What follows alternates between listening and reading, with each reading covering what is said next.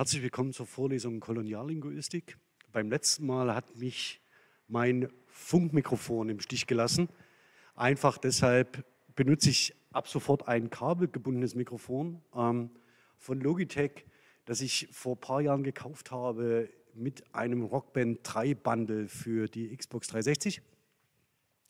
Und ich denke, dass wir inklusive Dieter Thomas Heck Gedächtnis, Mikrofon, Gedächtniskabelschlaufe ähm, einen guten Ton jetzt haben werden, weil ich eigentlich sehr, sehr gern mit Bordmitteln unterrichte. Das heißt, alles, was ich benutze, soll idealerweise in einen Rucksack passen und mich ganz, ganz selten auf die örtlichen Gerätschaften verlasse, weil es nicht selten dazu kommt, dass man dann doch eher eine technische Panne erlebt, als wenn man auf eigene Mittel setzt.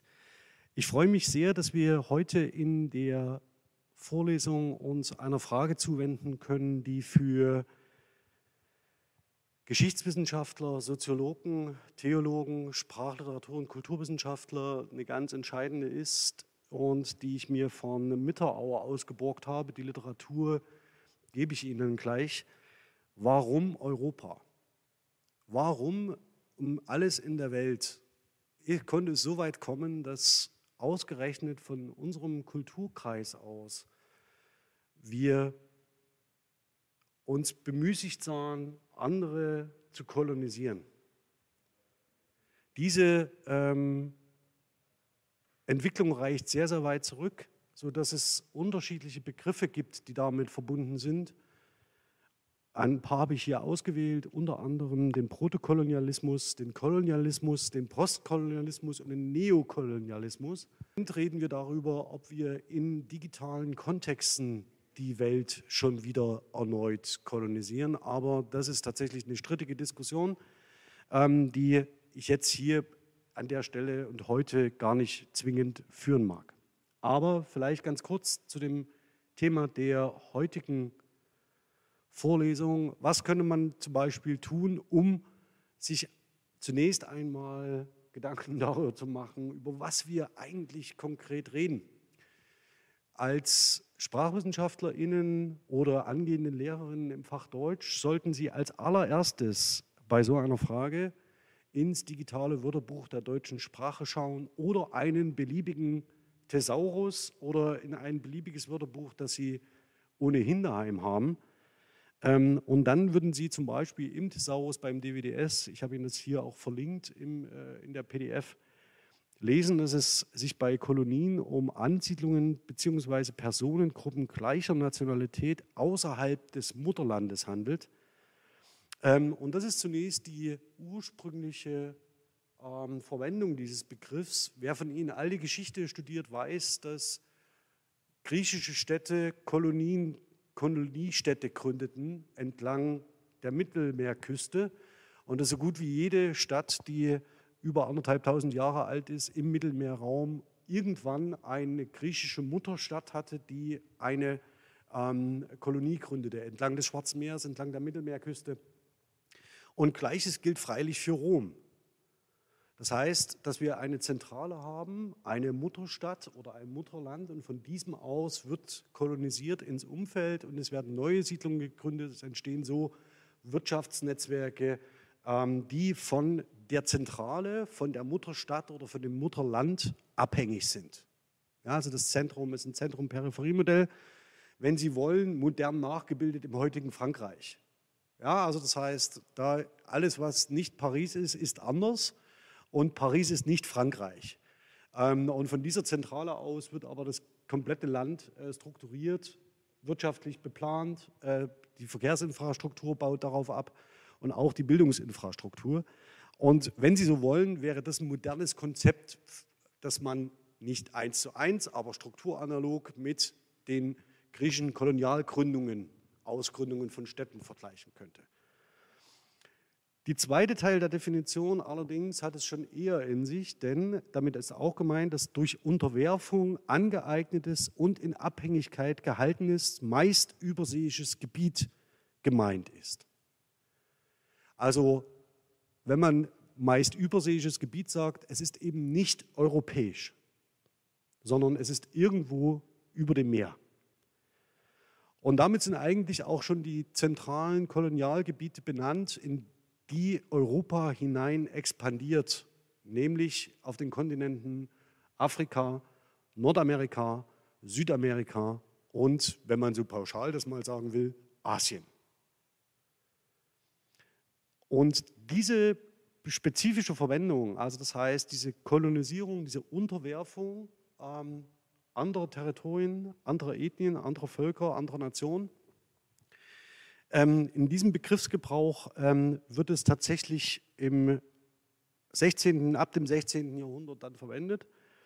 Und die damaligen Weltmächte, so bezeichnet man das auch, ja, also Sie können gerne auch mal über den Begriff der Weltmacht nachdenken, was das denn sei, ähm, Spanien und Portugal bezogen wird. Das sind die ersten, die durch den Überseehandel und durch die Kolonisierung vor allen Dingen im Einfallstor Westindien beginnen, im großen Stil ähm, andere Nationen, Völker, Ethnien, Länder auszubeuten. Das also ist der ähm, Gebrauch dieses Begriffs und ich würde Sie ganz gern noch unten äh, darauf hinweisen, auf, den, auf die Ableitung. Das Substantiv ist eine Ableitung von lateinisch colere, bebauen, bewohnen, pflegen und ehren, aus dem sich auch der Kulturbegriff ableitet. Also im Wesentlichen sind in diesem Gebrauch kolonisieren und kultivieren sehr nah miteinander verwandt. Das Problem ist jetzt ein bisschen dabei, dass äh, wenn wir über Kultivieren reden, wir sowas wie Garten- und Obstbau vor uns haben, ähm, wo man äh, Pflanzen veredelt. Möglicherweise geht es auch um äh, bienenfreundliche Blumen, die da wachsen. Ähm, und wir aber in dem Kolonisieren eine Ausgestaltung des Begriffs haben, die nur von Unterwerfung handelt. Und beides ist in unserem Kulturraum gleichermaßen in diesem Begriff der Kolonie angelegt, auch heute noch. Der Gedanke an europäische Superiorität, also Überlegenheit, bedeutet eben auch, dass man einen wüsten Landstrich durch die pure Anwesenheit, militärisch meist, kultiviert. Also zu etwas macht, was er vorher nicht war. Nämlich bewohnbar, bebaubar und insgesamt muss man sich ein wenig darum kümmern, dass das auch Ganze funktioniert. Sie sehen da auch so einen didaktischen Anspruch dahinter. Und all das fließt im europäischen Kolonisierungsdenken mit ein. Also es geht nicht nur um eine Ausbeutungsidee, sondern auch darum, um ein europäisches Sendungsbewusstsein, anderes besser zu machen, als es ohne die Ankunft, also ohne die Ankunft der Europäer nie gewesen wäre. Das ähm, können Sie allein aus diesem Thesaurus-Eintrag beim DBDS ablesen. Das nächste, was ich Ihnen gerne zeigen möchte, ist die typischen Wortverbindungen zur Kolonie, auch wenn Sie das DWDS noch nie besucht haben. Das lohnt sich tatsächlich, ähm, dem äh, eine Chance zu geben. Sehen Sie hier gleichfalls eben schon wieder das Mutterland. Das heißt, ähm, Sie können auch bei der Metapher des Mutterlandes durchaus mal nachdenken, ähm, was das alles für Implikationen hat. Interessanterweise nicht des Vaterlandes, also es gibt ein Mutterland und die Kolonien werden faktisch als Sprösslinge dieser Mutter gedacht. Ja, konzeptionell und Sie können überlegen, welche Implikationen das alles mitbringt. Das nächste sehen Sie tatsächlich die ehemaligen Kolonien, die einstigen. Ein großes, äh, großer Teil geht es, geht es um ähm, Unabhängigkeit, um Rückgabe. Also das heißt, dass man etwas zurückgibt, was man mitgenommen hat.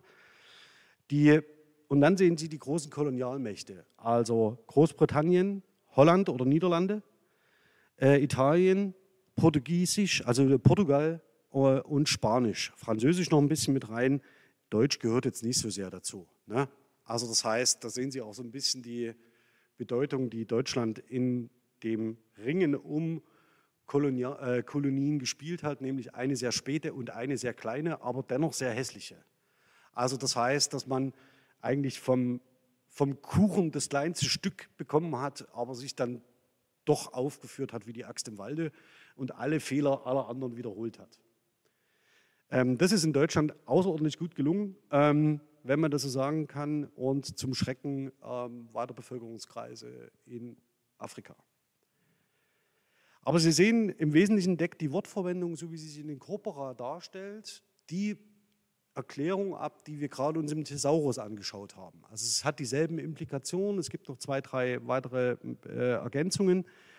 Und ich möchte Sie nur hier schon einmal auf den Begriff der Karibik aufmerksam machen. Gehen Sie mal in sich und denken mal darüber nach, was bei Ihnen für Bilder auftauchen, wenn Sie an Karibik denken. Also es wird vielleicht ein bisschen was zu tun haben mit einem weißen Strand, mit einer Palme drauf und schönem Wetter. Ähm, und möglicherweise werden Sie zu diesem Bild auch verleitet durch entsprechende Werbung in den sozialen Netzwerken und in Funk und Fernsehen. Ähm, die letzte hässliche, die ich gesehen habe, war für Bacardi. Ähm, keine Ahnung, wo es genau, wo bestimmte Frames einfach bedient werden wie man sich Karibik vorzustellen hat. Ähm, vor allen Dingen weiß, und zwar von der Haut bis zur Kleidung. Und Raffaello können Sie gleich noch mit daneben stellen. Das sind faktisch ist eine Produktfamilie. Gibt es eigentlich äh, Raffaello mit Bacardi? Das wäre so der, der, der, der klassische Nachfolger für Mancherie. Ja, also das heißt, das wäre so der, ähm, die Fortsetzung äh, des, des Programms. Sie sehen, wir arbeiten dort mit Bildern, die ähm, möglicherweise sehr romantisiert sind. Andere werden natürlich getriggert durch äh, große äh, Filmproduktionen. Flucht der Karibik wäre dafür so ein Beispiel. Ja, das heißt, dass man irgendwie so ein romantisches Piraten-Setting hat, wo man sagt, ja cool, Freibeuterei und gegen die, bösen, äh, gegen die böse britische Kolonialmacht spielt natürlich alles in diesem Kontext überhaupt keine Rolle. Ja? Ähm, das heißt, wir reden dann nicht über Sklaverei und Plantagenwirtschaft, sondern irgendwie über so eine Auseinandersetzung zwischen EuropäerInnen. Ja, also auch Jack Sparrow ist weiß. Gut. Ich würde nach diesem ersten Blick ganz kurz zur Eingangsfrage zurückkommen, nämlich warum Europa? Hier ein Zitat bei Mitterauer, die Literatur gebe ich Ihnen gleich, und zwar nach Max Webers Überlegungen Aufsätzen aus der Religionssoziologie. Das Zitat ist so bekannt, dass man tatsächlich ähm, breiteste Forschungslinien daran bauen kann, nämlich zum einen ähm, zunächst die Religionssoziologie, aber auch natürlich die Kulturwissenschaften, die Soziologie und so weiter generell, die sich mit dieser Frage auseinandersetzt und die immer wieder darauf zurückzuführen ist, warum um Himmels willen Europa? Wo hat Europa sein Sendungsbewusstsein her?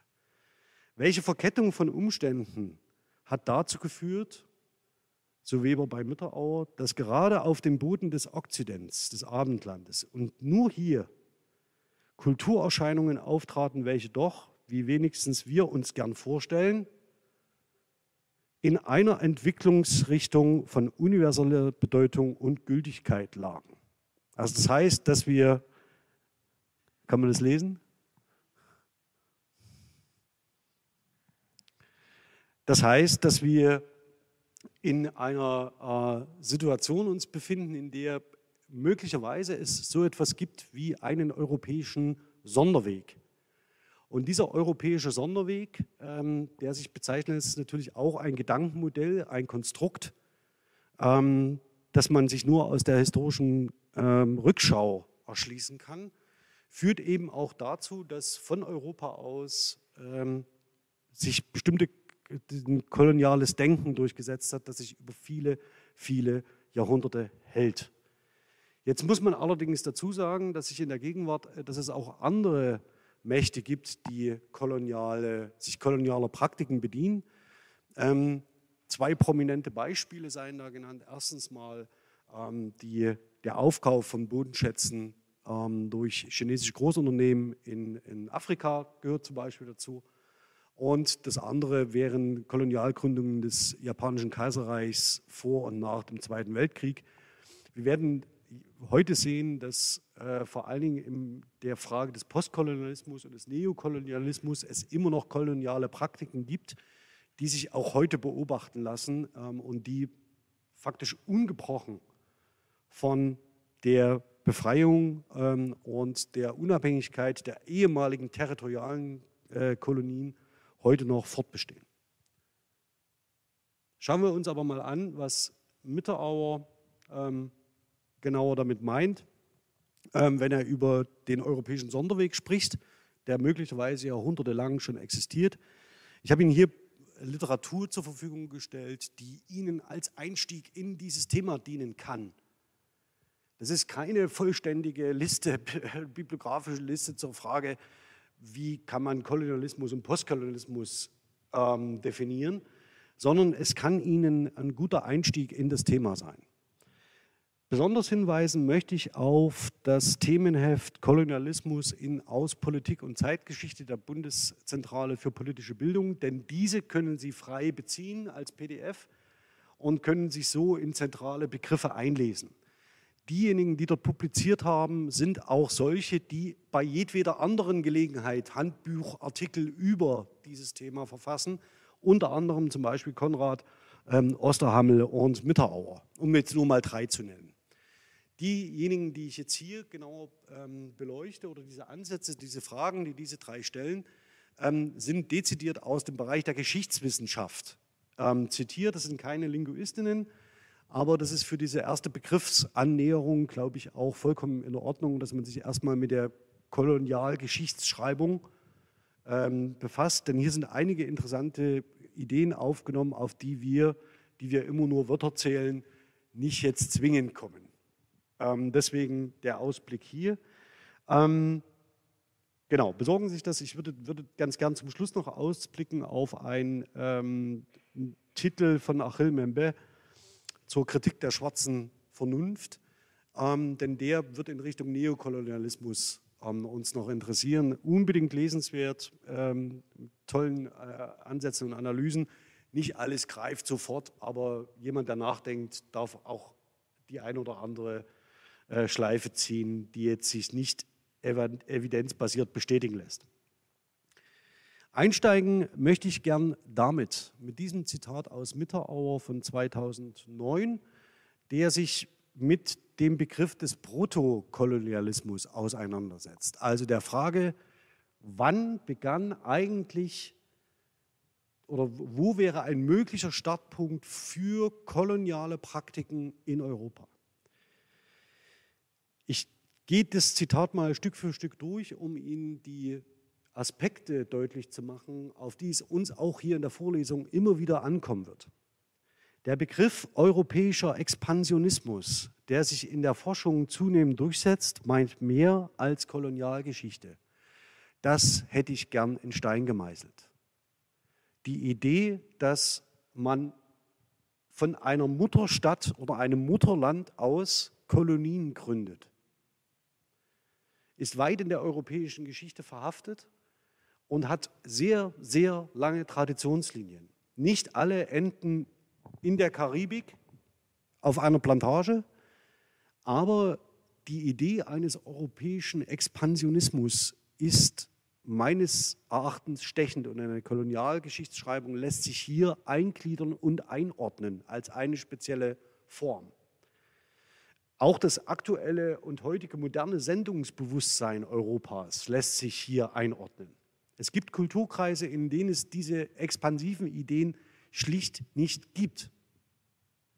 Und uns als Europäerinnen ist es so mitgegeben in unserer Vorstellungswelt, dass wir davon ausgehen, ja natürlich machen wir das, klar bringen wir die guten Dinge überall hin, ähm, auch wenn das Gegenüber vielleicht gar nichts gebracht haben will.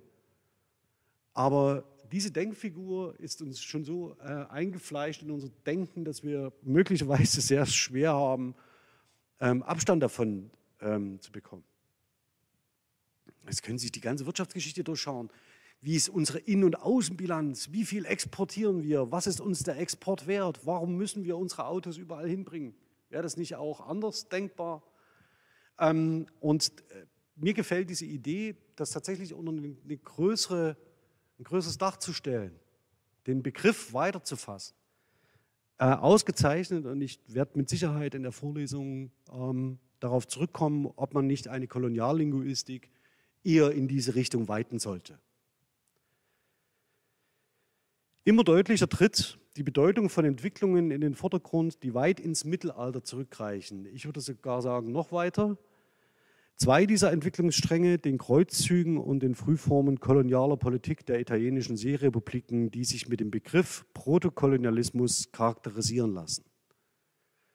Ähm, wir reden hier über eine Zeit des 13. und 14. Jahrhunderts, im 12. Jahrhundert, wenn Sie noch an die Kreuzzüge, die Kreuzzüge noch mitgehen. Und Mitterauer nennt zwei zentrale Motive, die, für, die er für stichhaltig hält, dass sie äh, sich äh, anschlagen lassen für eine Begriffsbestimmung des Protokolonialismus. Nämlich, sie führen zu zwei völlig unterschiedlichen Bereichen von Bedingungsfaktoren des europäischen Expansionismus zu religiös motivierten Militäraktionen und zu von Profitinteressen getragener Wirtschaftspolitik. Das sind die zwei zentralen Bereiche, die er ausmacht für ähm, die als Movens für den Protokolonialismus. Religiös motivierte Militäraktionen und zu von Profitinteressen getragener Wirtschaftspolitik. Er sagt hier Kapitalismus nicht. Ja, also das sagt er nicht. Aber das ist eine Denkfigur, die wir wahrscheinlich, der wir wahrscheinlich in der Vorlesung noch sehr viel häufiger begegnen werden. Das heißt, Kolonialismus in der europäischen Form ist schlichtweg ganz schlecht von Kapitalismus zu trennen. Also der Idee, ähm, egal welche Ressource zum maximalen Profit zu führen. Es kommt dann nur auf die Ressourcendefinition an, ähm, was man zum maximalen Profit führt. Aber das ist tatsächlich auch eine Frühform, die sich in den italienischen Seerepubliken, in denen auch sehr schnell mit Geld gehandelt wird ähm, und als großer Warenumschlagplatz zwischen Orient und Okzident sehr, sehr viel Geld verdient wird. Wenn Sie das nächste Mal in Venedig sind, denken Sie dran. Ähm, dort hat man gut Geld verdient mit dem Handel verschiedener Produkte. Kommen wir aber jetzt mal von dem Protokolonialismus, das heißt, das wären so die Wurzeln 12. bis 13. Jahrhundert, ähm, zum Kolonialismus. Hier äh, aus Konrad 2012, was also ist Kolonialismus? Die herkömmlichen Definitionen betonen dreierlei. Erstens ein territorial bestimmtes Herrschaftsverhältnis. Also das heißt die Aneignung anderer Territorien durch Kauf oder durch militärische Aktion. Im Übrigen, die Seerepubliken Italiens haben gekauft. Das ist der einfachste Weg, an Territorium zu kommen. Und ich sage auch ganz kurz zum Schluss, sind noch zwei, zeige ich Ihnen noch zwei Videos, wo durch Kauf Kolonialpolitik betrieben wird. Das unterscheidet Kolonialismus von dem breiteren Begriff des Imperialismus. Für äh, für Sie speziell, die vielleicht nicht in der geschichtswissenschaftlichen Diskussion und die Begriffsverwendung stecken, ab dem Ende des 19. Jahrhunderts spricht man nicht mehr von Kolonialismus, wenn man die Weltreichsbestrebungen der Kolonialmächte sich anschaut, sondern eher von Imperialismus. Also dass es so, eine, so etwas gibt wie eine Reichsidee äh, und der British Commonwealth ist dafür das Paradebeispiel. Ja, das heißt, der, das weltumspannende Imperium ähm, vom Sonnenaufgang bis Sonnenuntergang, in dem Kolonien zwar auch eine Rolle spielen, aber wo die Idee viel weiter greift als nur über die Inbesitznahme irgendeines Territoriums. Ähm, zweitens, Fremdherrschaft die Dauer, dadurch charakterisiert ist, dass kolonisierende und kolonisierte Gesellschaften unterschiedliche soziale Ordnungen aufweisen, also zu unterschiedlichen, meist zu unterschiedlichen Kulturkreisen gehören und auf eine je eigene Geschichte zurückblicken. Drittens schließlich die Vorstellung seitens der Kolonisatoren, dass beide Gesellschaften durch einen unterschiedlichen Entwicklungsstand voneinander getrennt sind. Wir hatten neulich auf Diskussion mal, äh, auf Twitter mal die Diskussion, ob die Schweiz nicht Deutschland einfach aufkaufen könnte. Ähm, das wäre nach dieser Definition kein Kolonialismus, denn diese Gesellschaften bewegen sich, haben einen ähnlichen Kulturkreis und hoffentlich einen ähnlichen Entwicklungsstand. Ja, ähm, um mal ein Gegenbeispiel zu zitieren, das wird höchstwahrscheinlich nicht dazu kommen, aber ähm, das wäre faktisch mal das kontrafaktische Beispiel für diese Definition. Sprich, alles das, was wir uns historisch anschauen, erfüllt genau diese Kriterien. Erstens Aneignung von Territorium, zweitens eine dauerhafte Fremdherrschaft und drittens Gesellschaften, die kulturell verschieden sind und auf je unterschiedlichen Entwicklungsständen stehen.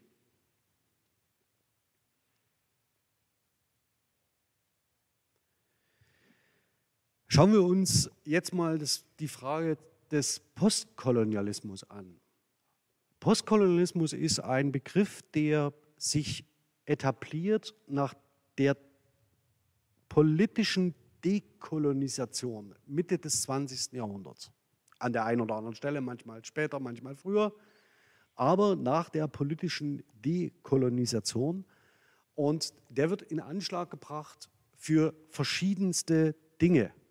Nämlich erstens mal, dass es koloniale Abhängigkeitsverhältnisse auch nach der politischen Unabhängigkeit ehemals territorial abhängiger Kolonien gab, ähm, weil zum Beispiel unter den Vorzeichen wirtschaftlicher Interessen immer noch Ausbeutungen stattfinden. Die Beispiele dafür sind uferlos.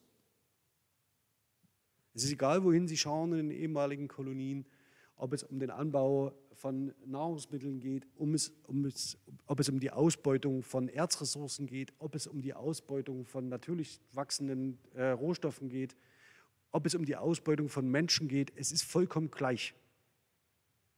Dahinter steht profitorientierte, äh, stehen profitorientierte Unternehmen, ähm, die dem freien Markt und dem Kapitalismus folgen. Das heißt, dort, wo es was zu verdienen gibt, dort wird ähm, nach maximalem Profitinteresse ausgebeutet. Vielleicht erinnern Sie sich an den Fall ähm, des, Bruch, äh, des Bruchs eines Damms, bei dem der TÜV Süd drei Wochen vorher bestätigt hat, dass dieser Damm möglicherweise doch halten könnte und das große Rückhaltbecken, das neben Wasser wahrscheinlich sehr viel giftige äh, Schlemme enthalten hat, sich dann doch in die Lebensregion, Kulturregion einiger tausender Menschen verbreitete und nicht wenige daran gestorben sind. Schauen Sie mal, es ist noch gar nicht so lange her und da sehen Sie, wie in unterschiedlichen Kontexten wir immer noch die Hand faktisch in den Kolonial, ehemaligen Kolonialgebieten haben, aber eben heute nicht mehr in territorialer, sondern in wirtschaftlicher Abhängigkeit. Einige dieser Praktiken werden auch unter dem Begriff des Neokolonialismus gefasst. Damit muss man allerdings sehr, sehr vorsichtig sein, denn heute in einer globalisierten Wirtschaft sind die Verantwortlichkeiten für bestimmte Dinge einfach sehr komplex. Da ist es nicht so, dass ein Weißer auf einem Pferd äh, durch ein Dorf reitet und dieses annektiert, sondern meistens stehen groß, äh, große Unternehmen dahinter, Zulieferer, Zwischenlieferer, Händler und so weiter, multinational. Deswegen ist ein Gesetz, das äh, in diesem Jahr verabschiedet worden ist, das sogenannte Lieferkettengesetz. Wenn Sie davon noch nie was gehört haben, schauen Sie da mal nach, von größter Wichtigkeit. Denn die Produzenten müssen nachweisen, dass bis zum Verkauf eines Produktes in Deutschland alle am Prozess Beteiligten fair behandelt werden. Das sogenannte Lieferkettengesetz. Das klingt ein bisschen bürokratisch, leistet aber Gutes. Und das ist es nämlich zu sagen, wir wollen bitte von der Wertschöpfung eines Produktes oder von der Produktion bis zur Wertschöpfung wissen, bei wem ihr bitte produziert, wer verkauft, wer mitverdient, ähm, wer wie bezahlt wird. Deswegen ist dieser Begriff des Neokolonialismus wirklich mit Vorsicht zu genießen. Ähm, einfacher machen Sie es bitte, wenn Sie das als Adjektiv verwenden und von neokolonialen Praktiken sprechen. Das ist immer ein bisschen einfacher, äh, damit vermeiden Sie so definitorische Zuweisungen. Postkolonial bezieht sich also, wenn man das so nimmt, auf drei unterschiedliche Bereiche, nämlich zunächst ist einmal temporal gemeint die Zeit nach der politischen Dekolonisation. Das heißt, in dem eine äh, ehemalige territorial abhängige Kolonie politisch unabhängig wird. Je nach, äh, vollkommen gleich, wie es ihr damit geht. Stichwort Algerien. Ja, also das heißt, das ist, ähm, da gibt es einige Negativbeispiele, wie das Ganze funktioniert. Ähm, und erinnern Sie sich an den sogenannten äh, ähm, die, die Unabhängigkeitsbestrebungen äh, in den Staaten Nordafrikas bis hin nach Syrien, wie gut der zum Beispiel der arabische Frühling ähm, durch Europa unterstützt worden ist. Ja, also das heißt, das wäre eine Möglichkeit gewesen, viel, viel ähm, Leid zu vermeiden. Aber da sehen Sie, dass es politisch auch schwierig ist, in der jeweiligen Situation adäquat zu reagieren. Und es zeigt die Distanz gleichzeitig an der ehemaligen Kolonialmächte von ihren Kolonien. Man darf nämlich durchaus auch deutlich explizieren, dass uns EuropäerInnen die Lage in den ehemaligen Kolonien überhaupt nicht bewusst ist. Denn zu, dem, zu der Vorstellungswelt kolonialer Herrschaft zählt auch die der kulturellen Überlegenheit. Das heißt, die Kulturen in den äh, beherrschten Kolonien dürfen sich gern an die europäische Kultur angleichen. Die europäische Kultur hatte nie die Absicht, auf Augenhöhe einer Kultur zu begegnen, sondern es ging immer darum, das eigene Kulturmodell zu exportieren. Also nie Kommunikation auf Augenhöhe, sondern immer hierarchisch das je eigene gesellschaftlich-soziale Modell zu etablieren in einem fremden Territorium, in einer fremden Kultur.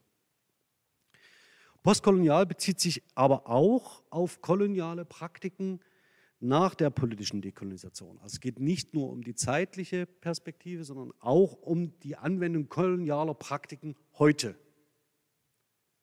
Und drittens bezieht es sich auf die Frage, das, was ich gerade schon angesprochen habe, nämlich die Dekonstruktion und Überwindung zentraler Annahmen des kolonialen Diskurses. Den Diskursbegriff fächer ich heute nicht auf. Ich bin mir auch sehr sicher, dass Konrad was anderes unter Diskurs versteht als ich. Allerdings werden wir dazu noch kommen, nämlich die Frage, in welche Denkgewohnheiten haben wir uns eingeübt? Was ist für uns normal, die wir in Europa geboren sind?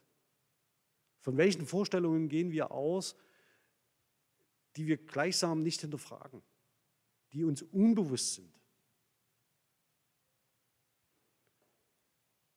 Also Sie können sich fragen, wann Sie in Ihrer Familie mal darüber diskutiert haben, ob wachstumsorientierter Kapitalismus unsere Welt rettet. Wie oft das passiert ist und mit wem. Oder ob man darüber eigentlich prinzipiell nicht spricht. Oder ob ein neues Auto 2,30 Meter breit ist oder noch 2,10 Meter.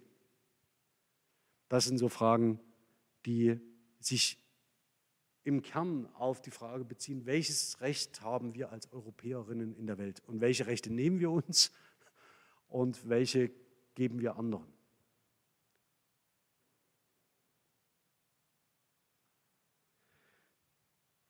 So, Konrad weiter, so können die kritischen Perspektiven der von den Postcolonial Studies beeinflussten Kolonialgeschichtsschreibung und die Aufmerksamkeit für, für die koloniale Prägung von politischen und diskursiven Strukturen ein wichtiges Korrektiv gegen vorschnelle Annahmen von der Naturwüchsigkeit des Globalisierungsprozesses darstellen. Immer wenn Sie den Satz hören, das regelt der Markt, gewinnt Europa. Im Moment geht es in der Außenpolitik, ich weiß nicht, wer von Ihnen sich politisch informiert, zwischen den Vereinigten Staaten von Amerika und China ein bisschen heiß her, und zwar im Hinblick auf Taiwan. Wenn die Lage schlecht ist, laufen wir da in einen militärischen Konflikt rein, der sich gewaschen hat. Und zwar im indo-ozeanischen Pazifikraum, der neben China und Japan, Indonesien, Australien und Indien umfasst. Afghanistan, wie Sie wissen, ist auch nicht so weit weg. Und Russland ist direkt nebenan. Anrainer außerdem Nord- und Südkorea sowie Vietnam. Also mit anderen Worten, das könnte gefährlich werden. Worum es dabei geht, ist die Frage der Vormachtstellung in einem Wirtschaftsraum. Und in wenigen Jahren wird die Volksrepublik China die größte Wirtschaftsmacht der Welt sein und die USA überholt haben. Das dauert nicht mehr lang. Und die Vorboten sehen Sie jetzt. Hat jemand von Ihnen ein äh, Mobiltelefon von Huawei gehabt? Also Huawei? Huawei? Sie? Ja, schön. Wie ist es so ohne Google Store? Okay. Ähm, der größte Tech-Hersteller Chinas ist in dieser Auseinandersetzung zwischen den Vereinigten Staaten und China gestrauchelt. Weil die Vereinigten Staaten die äh, Rücknahme der äh, 5G-Lizenzen verlangt haben und außerdem amerikanischen Tech-Unternehmen verboten haben, mit Huawei zusammenzuarbeiten. Huawei kämpft mittlerweile ums Überleben. Und Sie sehen, dass es immer wieder solche Fragen der Durchsetzung politischer Interessen und Weltmachtinteressen, imperialistischer Interessen geben wird. Und das können Sie an kleinsten Unternehmen, also an Unternehmensbeispielen, Unternehmensgeschichten zeigen. Sie können es zeigen an territorialen Fragen wie jetzt Taiwan. Ähm, und ich bin gespannt, wie das Ganze ausgeht. Allerdings geht es hier nicht, wenn wir uns sowas anschauen, um so etwas wie das ist ja normal, dass das passiert. So muss man ja miteinander umgehen. Das können wir uns doch nicht bieten lassen. Da müssen wir doch einschreiten. Diese Haltung geht zurück darauf, dass wir in einer Kultur groß geworden sind, in der man entsprechend politisch handelt. Aber naturwüchsig, wie Konrad das sagt, ist dieser Prozess nicht, sondern das ist eine typisch, zunächst typisch westliche und imperiale ähm, Haltung, die man gegenüber der Welt einnimmt. Und China schickt sich jetzt im Moment an, da ganz gut aufzuholen, auch was die konzeptionelle Fassung des Ganzen geht, vom Reich der Mitte aus. Also Sie sehen spannende politische Zeiten, denen wir da entgegenblicken. Das letzte, und darauf werde ich in der Vorlesung sehr, sehr häufig zu sprechen kommen, Achille Membes Kritik der schwarzen Vernunft. Warum? Denn neben Kolonialismus und Kapitalismus, das hatte ich schon genannt, ähm, wird ein Konzept im Kolonialismus immer wieder eine Rolle spielen, nämlich das der Rasse. Ich hatte es schon ganz kurz angedeutet, dass ähm, wenn Sie Menschen ausbeuten wollen, es Ihnen zunächst zumindest gelingen muss, sie zu Nichtmenschen zu erklären. Dann geht es leichter. Dann ist es nämlich eine ausbeutbare Ressource, die nicht unter denselben ethisch-moralischen Verpflichtungen liegt wie sie selbst. Das betrifft im Übrigen auch die Tiere, die viele von ihnen essen. Die müssen sie erst nicht, also die emotionale Bindung zu ihnen müssen sie erst kappen, bevor sie sie Tönnies überlassen können, der dann für sie das Schnitzel produziert.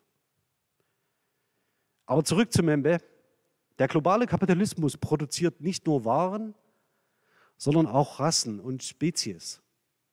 Ihm liegt ein rassistisches Denken, eine schwarze Vernunft zugrunde.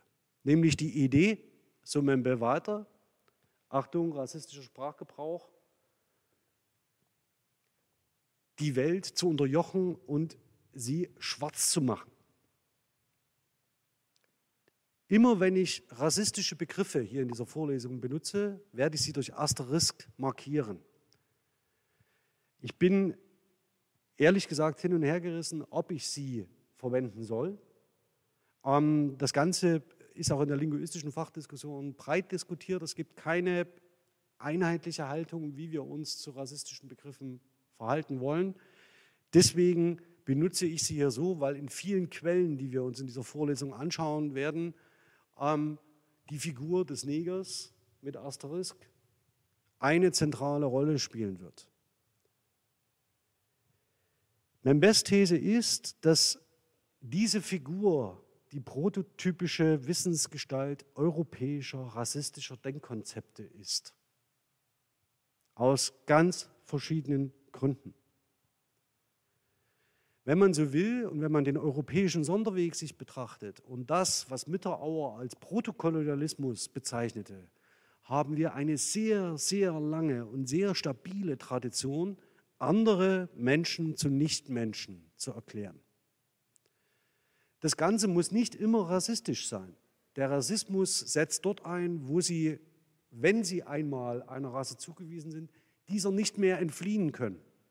Wenn es keine Konvertierungsmöglichkeiten mehr gibt, keine Reintegrationsmaßnahmen, sondern wenn für sie von vornherein klar ist, ich bin nicht derselbe Mensch wie der neben mir. Und es keine Möglichkeit gibt, diese Grenze zu überwinden, dann kann man von Rassismus sprechen. Grausig genug, dass wir uns über mehrere Jahrhunderte in Europa angewöhnt haben, andere Menschen als Nichtmenschen zu deklarieren. Das Ganze taucht mal offener und mal versteckter auf, findet seinen traurigen Höhepunkt mit Sicherheit im Holocaust, also in der Shoah. Und ähm, in all diesen Aspekten und in diesen Vorstellungswelten haben wir uns eingewöhnt und eingehegt zu denken und zu leben. Das Interessante dabei ist, dass wenn ich den Begriff verwende, ihn nicht als rassistisches Konzept gebrauche, sondern als Spiegel für die Hässlichkeit europäischer Praktik. Immer wenn ich den Begriff verwende, werde ich ihn verwenden als einen Begriff, der Europa den Spiegel vorhält. Im Sinne dieser Tatsache, dass wir Europäerinnen andere zu Nichtmenschen gemacht haben. Und das über Jahrhunderte. Insofern mache ich, wenn ich diesen Begriff verwende, niemanden zum Neger, sondern ich mache mich zu einem Gewinner europäischen Expansionismus. Und ich möchte es eigentlich nicht mehr sein. Und diese Frage, wie produziere ich Ausbeutungskörper, ist für uns in dem europäischen Denkprozess so normal, dass man sich gar nicht die Frage stellt, ob es anders gehen würde. Dieser Ausbeutungskörper, der gebaut wird, der konstruiert wird, der diskursiv gemacht wird, Sie müssen jemanden erklären zu einem Ausbeutungskörper. Er ist dem Willen des Herrn unterworfen und man versucht ihm ein Höchstmaß an Rentabilität abzupressen. Sie merken vielleicht, dass es auch andere Bereiche gibt in unserer europäischen Kultur, die genau unter dieses Muster fallen. Ich nenne zwei, Prostitution und Kinderarbeit. Und diese Effekte ebenfalls. Also das heißt, man hat ähm, immer Gelegenheiten in dem kapitalistischen System, andere zum Ausbeut, äh, zur Ausbeutung zu zwingen, zu verleiten ähm, und sich selbst und seine Haut zum Markte zu tragen. Das ist schlussendlich die Position, die Achille Membe ähm, schlussendlich einnimmt. Und vielleicht kommen wir da, äh, darauf in der Vorlesung, indem sie sich selbst als Individuen den Gesetzen des Marktes unterwerfen, indem sie selbst den, die kapitalistischen Prinzipien verinnerlichen, in denen sie selbst glauben, dass nur der Tüchtige Glück erfahren darf, in der sie nur noch mehr arbeiten müssen, um schlussendlich zum Erfolg zu kommen, in denen es nicht so etwas gibt wie eine Zufälligkeit von Ereignissen, die sie vielleicht auch zum Scheitern führt, in der sie nicht verlieren können, in der sie immer der Beste oder die Beste sein müssen. Damit machen sie sich selbst zum Ausbeutungskörper neoliberaler Wirtschaft. Ja, sie posten, machen Instagram, machen Selfies, gehen zu Facebook, zeigen sich. Permanente Selbstoptimierung. Ja, immer wieder, immer wieder, immer wieder neu. Wir haben jetzt gesellschaftliche Prozesse, die dem entgegenlaufen. Aber wer sich von Ihnen schon mal in einem Hamsterrad gefühlt hat, weil er irgendwie dachte, ich muss noch mehr machen, als ich ohnehin schon mache, herzlich willkommen. Darauf läuft es hinaus. So, nach diesem wenig verlockenden und doch recht, äh, sagen wir mal so, äh, dystopischen Bild westlicher Kultur. Wir werden auch sehen, dass es Gutes hat. Möchte ich Sie abschließend auf ein paar Dinge hinweisen. Ich habe beim letzten Mal schon gesagt, äh, so nebenbei ein Simplicissimus-Video empfohlen. Also mache ich nicht, weil es irgendwie das Niveau der Vorlesung wäre. Das ist der Anspruch von Simplicissimus, steht ihm entgegen. Aber Sie können sich hier innerhalb von sieben bis acht Minuten ähm, komplex äh, Informationen in gut verpacktem Format abholen. Und ich habe Ihnen zwei ausgesucht, die diese Vorlesung unmittelbar betreffen. Nämlich erstens, warum du keine Chiquita-Bananen kaufen solltest. Und zweitens, warum du kein Snickers kaufen solltest. Das eine betrifft äh, äh, die, den Bananenanbau auf Plantagen, das andere den von Kakaobohnen. Und das Letzte, was Sie sehen, ist die dunkle Wahrheit hinter TV-Domains. Ähm, das können Sie sich auch mal anschauen. Da reden wir dann und er, zumindest äh, der Sprecher in diesem Kanal und die Redaktion, die dahinter steht, sind zwei Leute, sprechen dann davon, dass man möglicherweise von so etwas wie digitalem Kolonialismus sprechen könnte. Also alles im Konjunktiv, alles mit Modalverb. Allerdings ist diese Idee, diese Denkfigur nicht so weit weg, ähm, wie uns allen erscheinen mag. Das Letzte, was ich Ihnen ähm, hier mit einblenden möchte, ist die aktuelle Meldung von UNICEF ähm, vom 10. Juni 2021, dass die weltweite Kinderarbeit auf 160 Millionen Kinder steigt. Und damit haben wir den zweiten Aspekt. Kinder lassen sich relativ leicht und harmlos und schmerzlos und unsichtbar ausbeuten. Die dulden in der Regel still.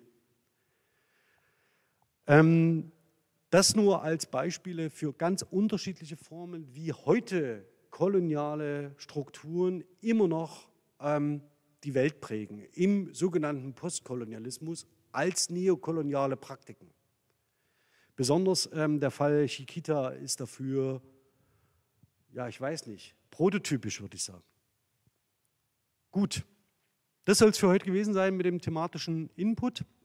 Wir gönnen uns jetzt eine kleine Umbaupause und sehen uns in, ich würde mal schätzen, 12.05 Uhr, also ungefähr acht Minuten in der Videokonferenz. Für alle, die dem Stream so beigewohnt haben, vielen Dank für Ihr Interesse und Ihre Aufmerksamkeit. Ich bin bis zum nächsten Mal ganz herzlich hier, Alexander Lasch. Freue mich auf Kommentare, Anregungen, Wünsche, Kritik und ich hoffe, der Ton war diesmal in Ordnung. Ich hoffe es, zuversichtlich. Also bis dahin, ciao.